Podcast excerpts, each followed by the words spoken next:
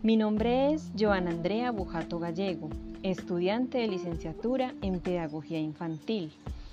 El siguiente ejercicio de observación se realizó en un espacio abierto, parque infantil, ubicado en el barrio Belén Rincón, en la ciudad de Medellín, con una niña de 5 años y medio al momento de su recreación. La niña al llegar al parque piensa un momento a que juega. Cuando escoge su juego de mejor agrado, comienza su interacción con los demás niños en el lugar, conversa con ellos, se ponen de acuerdo a la hora de subirse en uno de los juegos, pero como suele suceder en niños y niñas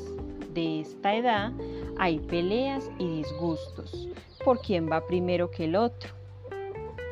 Y es aquí donde observamos el pensamiento egocéntrico según la teoría de Piaget, en el cual se refiere a que un niño de esta edad aún no está listo para ponerse en el lugar del otro,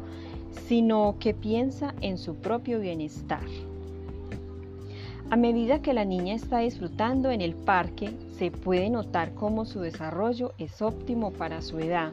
Salta, corre, ríe, llora, participa de juego colectivo y experimenta situaciones que hacen que su capacidad de entendimiento frente a la vida sea un proceso normal para su desarrollo.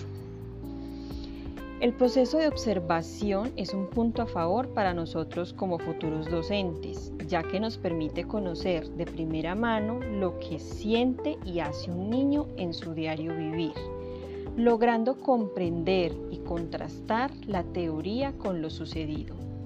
En el caso de esta observación, puedo decir que la niña tiene comportamientos adecuados para su edad, basándome en las etapas